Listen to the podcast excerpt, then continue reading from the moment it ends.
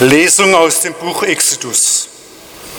In jenen Tagen weidete Mose die Schafe und Ziegen seines Schwiegervaters Jitro, des Priesters von Midian.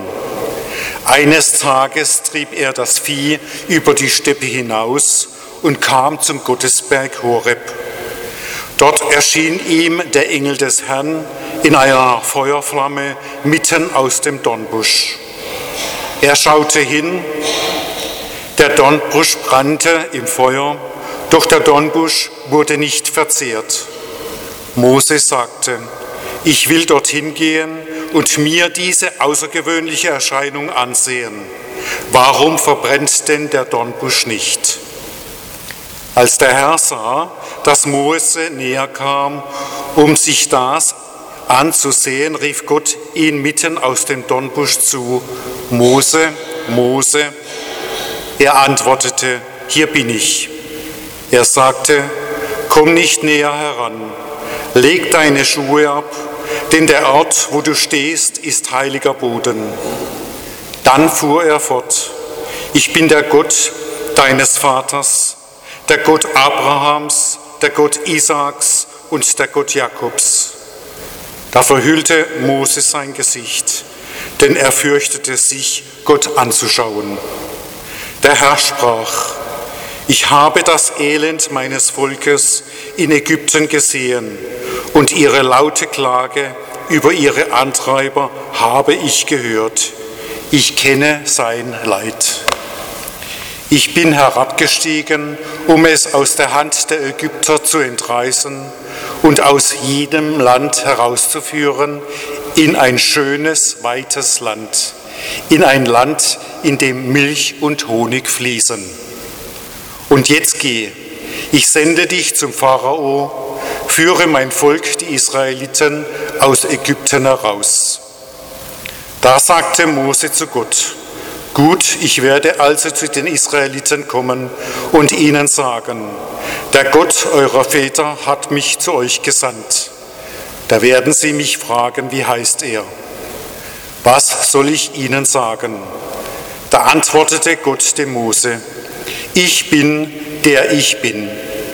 Und er fuhr fort, so sollst du zu den Israeliten sagen, der ich bin, hat mich zu euch gesandt.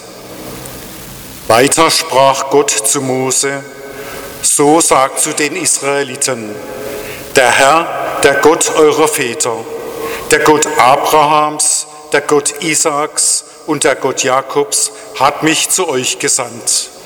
Das ist mein Name für immer und so wird man mich anrufen von Geschlecht zu Geschlecht. Wort des lebendigen Gottes. Dank sei Gott. Der Herr sei mit euch. Aus dem heiligen Evangelium nach Lukas. Zu jener Zeit kamen einige Leute zu Jesus und berichteten ihm von den Galiläern, die Pilatus beim Opfern umbringen ließ, sodass sich ihr Blut mit dem ihrer Opfertiere vermischte. Da sagte er zu ihnen, meint ihr, dass nur diese Galiläer Sünder waren, weil das mit ihnen geschehen ist, alle anderen Galiläer aber nicht? Nein, im Gegenteil. Ihr alle werdet genauso umkommen, wenn ihr euch nicht bekehrt. Oder jene 18 Menschen, die beim Einsturz des Turms von Shiloach erschlagen wurden, Meint ihr, dass nur sie Schuld auf sich geladen hatten und alle anderen Einwohner von Jerusalem aber nicht? Nein, im Gegenteil. Ihr alle werdet genauso umkommen, wenn ihr euch nicht bekehrt. Und er erzählte ihnen dieses Gleichnis. Ein Mann hatte in seinem Weinberg einen Feigenbaum. Und als er kam und nachsah, ob er Früchte trug, fand er keine. Da sagte er zu seinem Weingärtner, jetzt komme ich schon drei Jahre und sehe nach, ob dieser Feigenbaum Früchte trägt und finde nichts. Hau ihn um. Was soll er weiter dem Boden seine Kraft nehmen? Der Weingärtner erwiderte, Herr, lass ihn dieses Jahr noch stehen. Ich will den Boden um ihn herum aufgraben und düngen. Vielleicht trägt er doch noch Früchte. Wenn nicht, dann lass ihn umhauen. Evangelium unseres Herrn Jesus Christus. Mein lieber Mann, das war heute langes Evangelium. Ich war ein Satz geblieben. Felix? Mit dem Feigebaum. Weißt du noch, was da war mit dem Feigebaum? Genau. Und dann hat der Besitzer von dem Baum gesagt, wenn der keine Früchte trägt, hauen um. Richtig. Ja, denn wir sollen Früchte bringen. Früchte bringen. Jetzt sind wir keine Obstbäume, ganz klar. Jesus spricht in einem Bild zu uns. Wir sollen Frucht bringen. Und wie bringen wir als Menschen Frucht? Indem wir für andere da sind. Indem wir uns mit unseren Talente, Begabungen und Fähigkeiten, mit dem, was ich gut kann, auch mal für andere zur Verfügung gebe. Nicht nur an mich selber denke. Indem ich, wir sagen auch, solidarisch bin mit den Menschen, die meine Hilfe brauchen. Ich kann Frucht bringen, indem ich auf die Schöpfung acht gebe. Mithelfe, dass die Klimaziele erreicht werden, indem ich mich zur Sportstunde, wo ich mich ja bewegen soll, nicht hinfahren lasse, sondern mich vorher schon bewege. Oder indem ich darauf achte, wie ich daheim mit dem Strom umgehe. Wie ich die Geräte auf Standby stehen lasse oder wirklich ausmache und dann das nächste Mal halt vielleicht ein bisschen länger warten muss, bis wieder alles funktioniert. Und so weiter und so weiter. Wir sollen Frucht bringen, auch im Glauben, indem wir mit Jesus auf dem Weg sind. In unserem Leben frage, was ist es denn, Jesus, was du heute willst, dass ich tue? Dass wir nicht nur auf uns selber bauen. Und da sind wir Christen, genauso wie andere Menschen auch, manchmal ein bisschen kurzsichtig. Darum kann dieser Gottesdienst heute wie so eine Brille oder so ein Brilleputztuch sein, dass wir mal wieder den richtigen Blick bekommen. Wir tun nämlich oft so, als wäre mit dem Tod alles zu Ende. Und wenn dann solche Dinge geschehen, wie es auch zur Zeit Jesu war, dass Menschen durch einen umstürzenden Turm ums Leben kommen, dass Menschen im Krieg ums Leben kommen, dass Menschen durch Terrorakte ums Leben kommen, dann gibt es zwei Möglichkeiten, wie wir denken können. Schwein gehabt, dass ich hier lebe und nicht in Mosambik. Schwein gehabt. Bisher hat es ja immer gut geklappt. Wieso soll es mir dann plötzlich morgen nicht mehr so gut klappen? Und wir leben einfach so weiter. Oder wir können sagen, ich werde alles tun, um nicht in so eine Situation zu kommen. Ab heute meide ich alle Plätze, wo viele Menschen sind. Ab heute gucke ich genau, wer in meiner Nachbarschaft wohnt. Ab heute gucke ich, dass ich alles, was mich in Gefahr bringen könnte, so gut wie möglich ausräume, weil ich bin gut.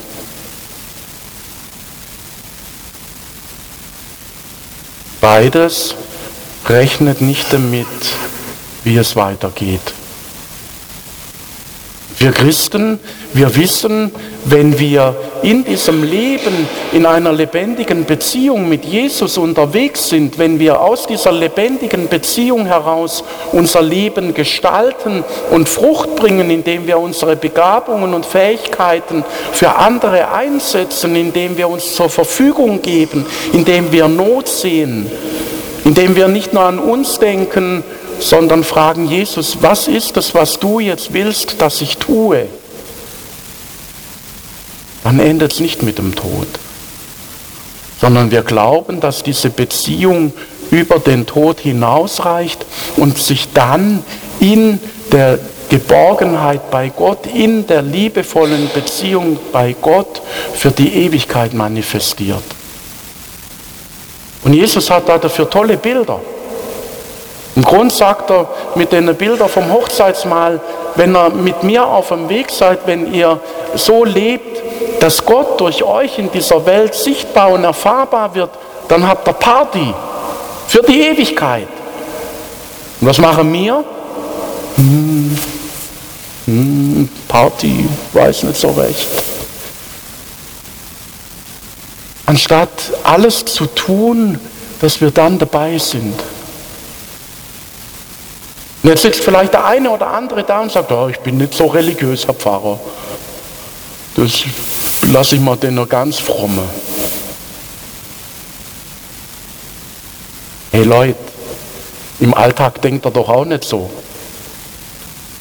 Wenn ihr eine Einladung bekommt zum Wochenende in ein Wellness-Luxushotel, sagt er doch auch nicht, ha, ich bin kein so Wellnesser, ich lasse mal die andere da gehen. Und dann gibt es manche, die sagen, ich bin nicht würdig. Ich bin einfach noch nicht würdig. Vieles in meinem Leben funktioniert nicht, vieles in meinem Leben klappt nicht. Von daher gehöre ich da nicht dazu. Ich bin nicht würdig. Und da sagt uns Gott aber in der heutigen Lesung was ganz anderes. Er sagt nämlich zu diesem Gauner Mose, der gerade einen umgebracht hat und der auf der Flucht ist, du stehst auf heiligem Boden und dich will ich senden. Er sagt nicht, hey du Gauner, komm mal her. Und jetzt ändert das in deinem Leben, ändert das in deinem Leben, ändert das in deinem Leben. Und dann kann ich dich vielleicht zurückschicken nach Ägypten.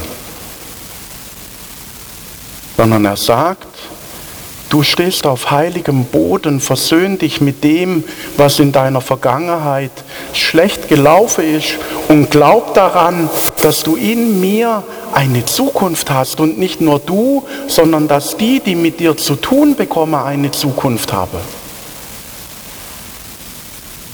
Und so geht er zurück ins Volk Israel. Wohl wissend, in Ägypten wartet die Polizei auf mich, Wohl wissend, es könnte mir gut passieren, dass die sagen, was will denn der? Der gehört doch ins andere Lager. Das ist doch dieser Prinz, der da im Körper gefunden wurde und alles abgesahnt hat. Und jetzt kommt er als großer Befreier. Wohl wissend, dass manches in seinem Leben noch der Korrektur bedarf. Und trotzdem lässt er sich senden.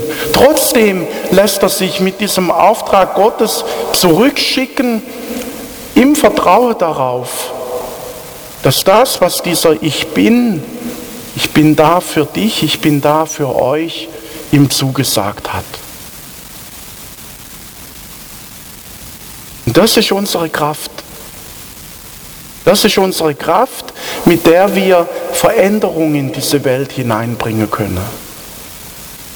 Dass wir glauben, dass dieser Ich bin in mir da ist und in ihm und in ihm und in dir.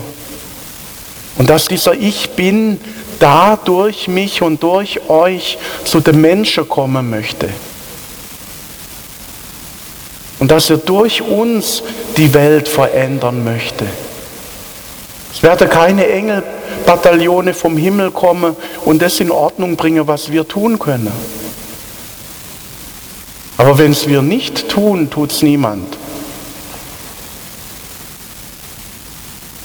Und was wäre passiert, wenn der Mose gesagt hat, oh je, ich glaube, ich halluziniere, war zu lange in der Sonne. Jetzt trinke ich erst mal was und lege mich in der Schatten und dann wird schon vorbeigehen dann wäre es halt auch vorbeigegangen.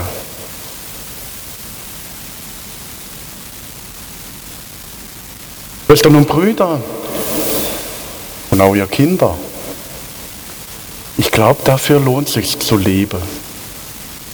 Ich glaube, dafür lohnt es sich zu leben, dem Gott das Herz zu öffnen und zu sagen, du bist sogar da, wenn ich weg bin. Und ich möchte mit dir in die Zukunft gehen. Und mit allem meine Fehler, mit allem, was ich nicht kann, mit allem, wo ich mich manchmal selber klein mache, mit allem, wo ich mich groß mache und denke, da bin ich gut und das kann ich, mit all dem möchte ich mich mit dir auf den Weg machen. Amen.